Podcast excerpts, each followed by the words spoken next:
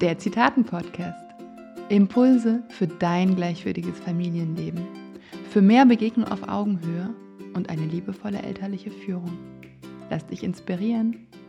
Liebe Marianne, schön, dass du da bist. Ja, hallo Lisa, danke für die Einladung. Ja, vielleicht magst du dich erst mal kurz vorstellen.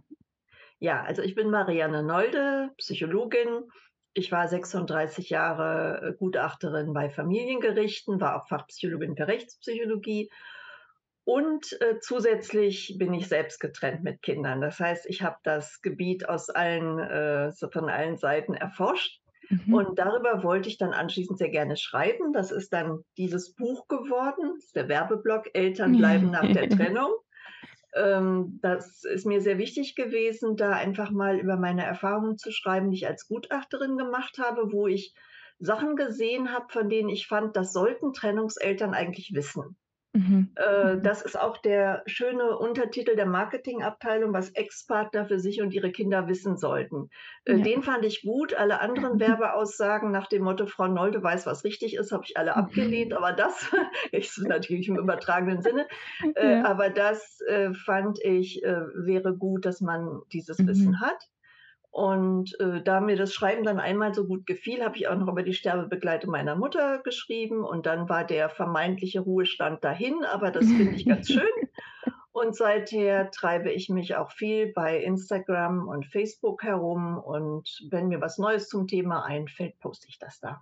Mhm. Mhm. Ja, danke, danke. Also so, tatsächlich bin ich auch so auf dich gestoßen ähm, äh, durch dein Buch weil ich ja auch in Trennung lebe und äh, eine Trennung durchgemacht habe.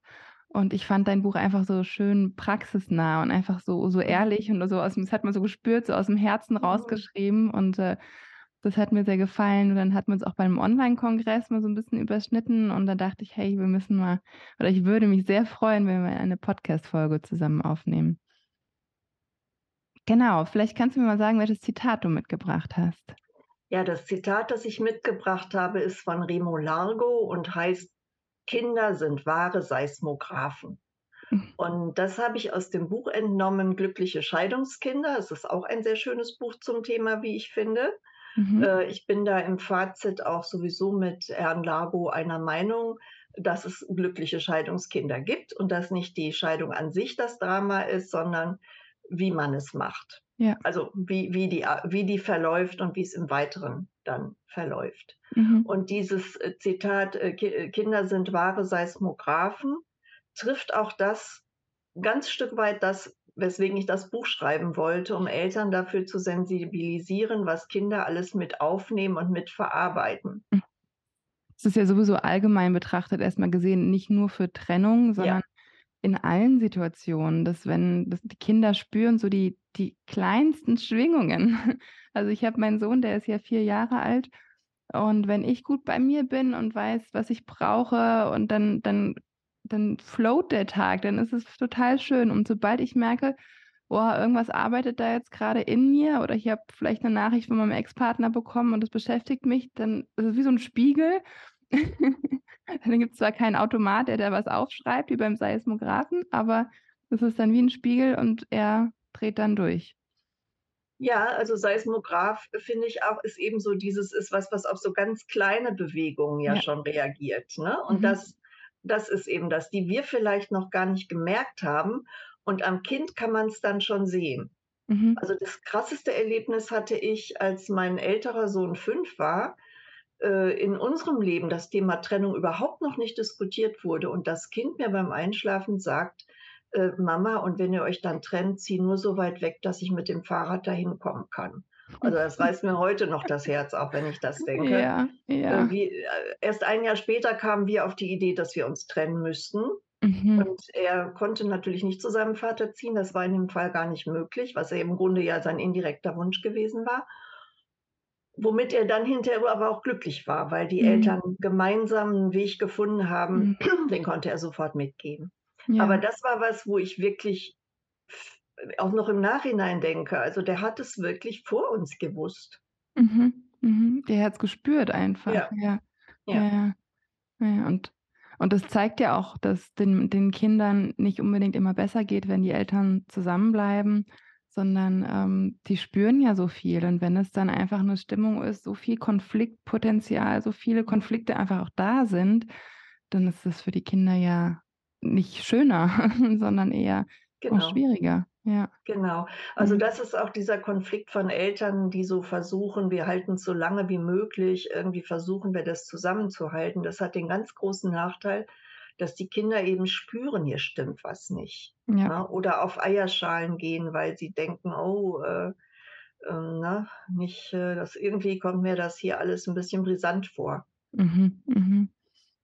Genau, und und wie würdest du sagen, jetzt in in Trennungssituationen, also wie äußern Kinder da oder wie wie kommt da dieses Zitat: „Kinder sind Seismographen“? Ähm, wie kann man das da noch besser fassen?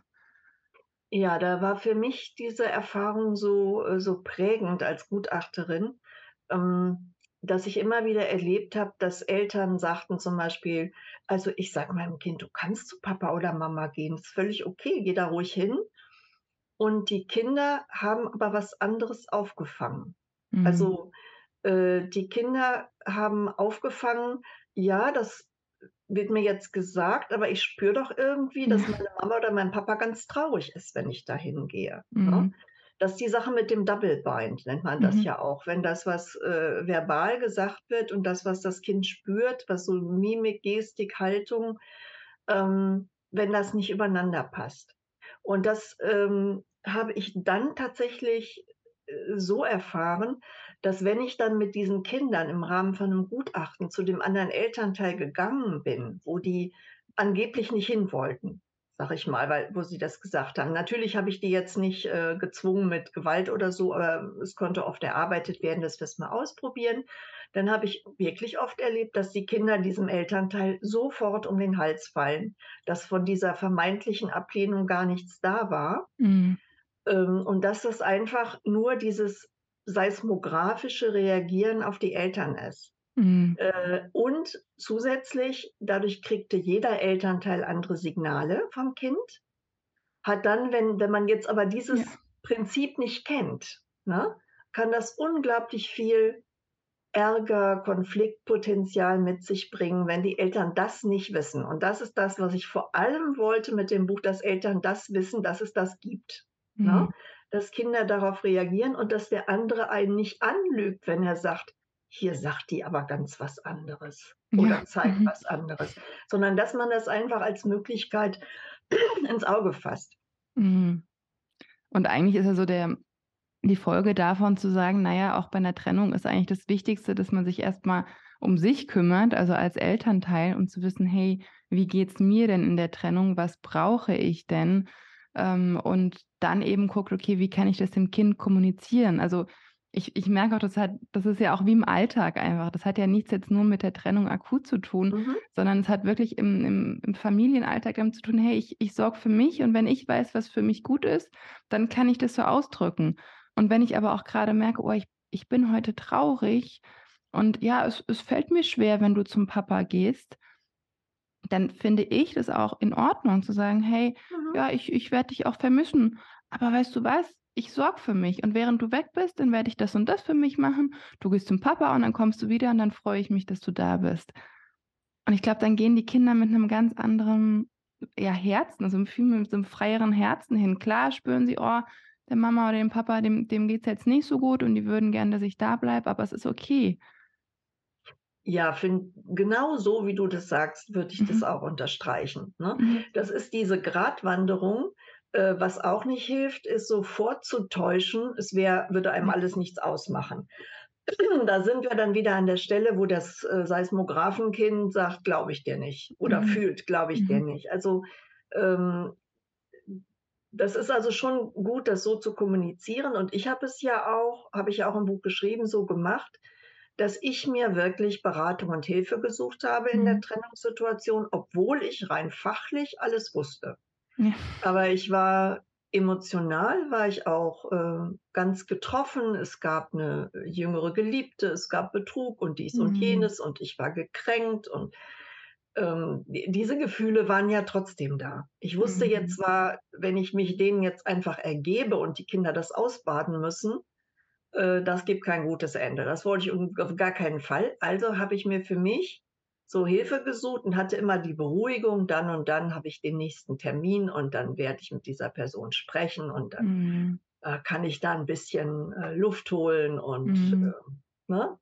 Das Ja, fand ich zum Beispiel ja. wichtig. Na ja, zum ja, damit damit du eben deinen Kindern gegenüber einfach wieder 'n bisschen klarer auftreten konntest.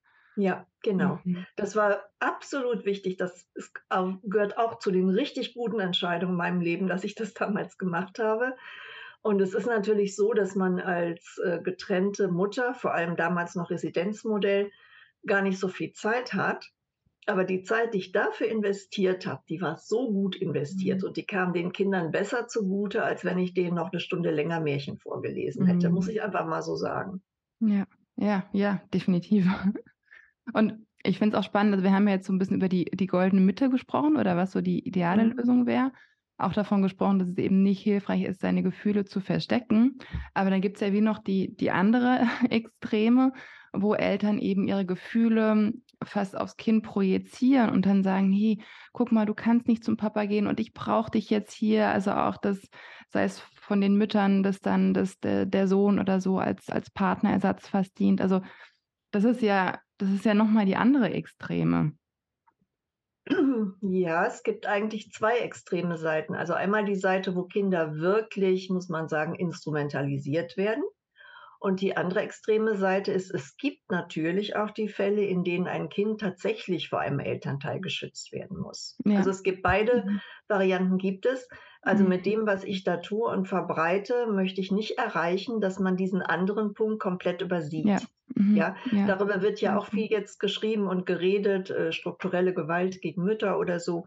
Ähm, äh, äh, Ziel des Ganzen ist ja nicht zu sagen, das gibt es nicht. Es gibt äh, es gibt, ähm, Eltern, die, äh, Kinder, äh, sexuell oder sonst wie missbrauchen. Es gibt, gewalttätige Eltern. Es gibt Eltern, die so in einer Sucht äh, Mhm.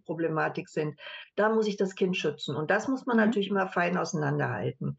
Also, wir sprechen hier von aber von der großen Mehrzahl, da wo eben Mhm. beide Eltern weiter, Ja. äh, involviert sein sollten. Mhm. Also, ist vielleicht noch mal, um das so abzugrenzen, weil Mhm. ich immer Angst habe, dass das missverstanden wird. Es gibt Alleinerziehende, äh, beiderlei Geschlechts, die, äh, aus Not alleinerziehend sind und die das super machen und, äh, dann ist das auch kein Defizitmodell. Das ist mir mega wichtig. Ja, ja, danke, danke für den wichtigen Mhm. Punkt. Mhm.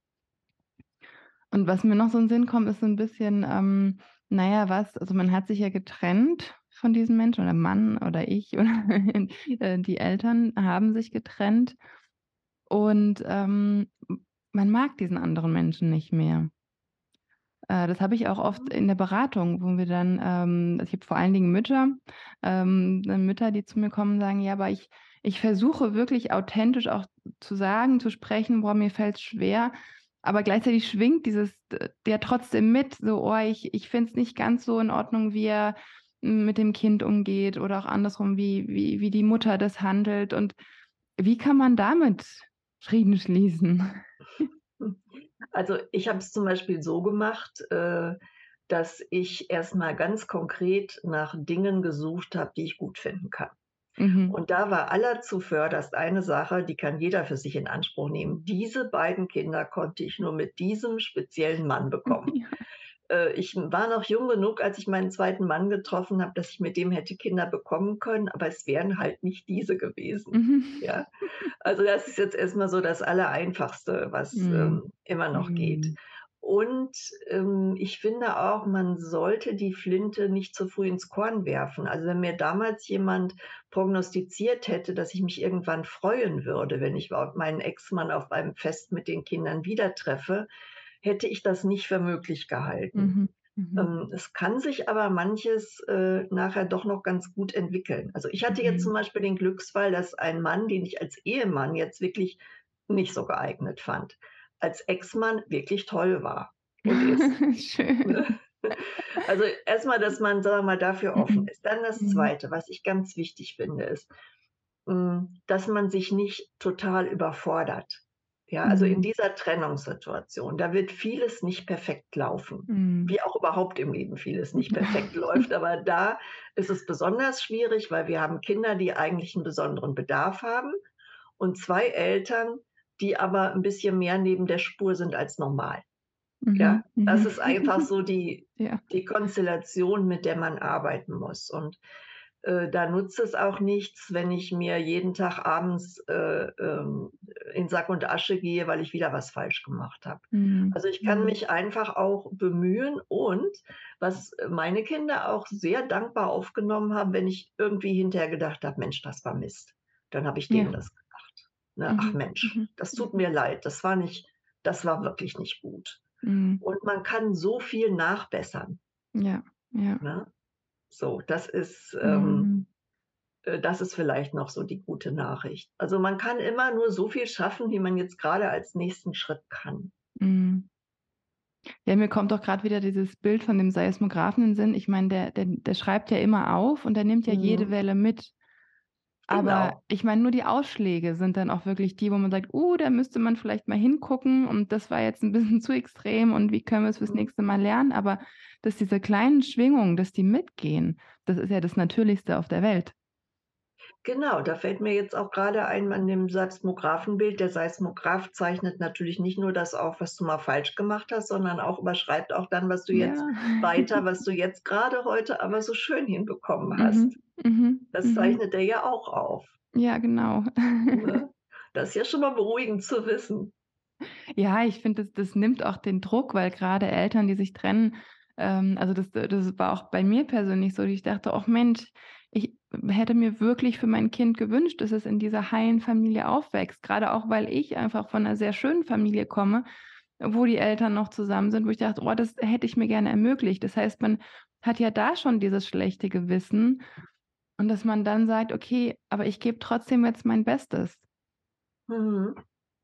Ja, ich hatte es vielleicht da 'n bisschen leichter als du. Ich kam aus 'ner Familie als Einzel wo ich als Einzelkind zwischen 2 Eltern stand, die sich zwar nicht trennten, aber stritten und ich sollte Mhm. bisschen da immer so 'n bisschen vermitteln. Okay. Ähm, ist im Prinzip mir erst ganz spät aufgefallen, dass ich daraus einen Beruf gemacht habe. Was für Ähm, 'ne aber Ressource du da mitgenommen hast. Genau, muss man auch mal so sehen, Ja. ne? Also, ich bin Mhm. kein Trennungskind, aber ich kann ich konnte immer gut diese Kinder verstehen, die da in diesem Spannungsfeld zwischen den Eltern stehen und was das für Mhm. 'n Druck macht. Das konnte Mhm. ich immer leicht verstehen. Das hat für mich dann wiederum, äh, erleichtert äh, es es gab eine Szene, die tut mir heute noch leid, wo eins der Kinder mal wirklich so 'n schlimmen Streit mitbekommen hat.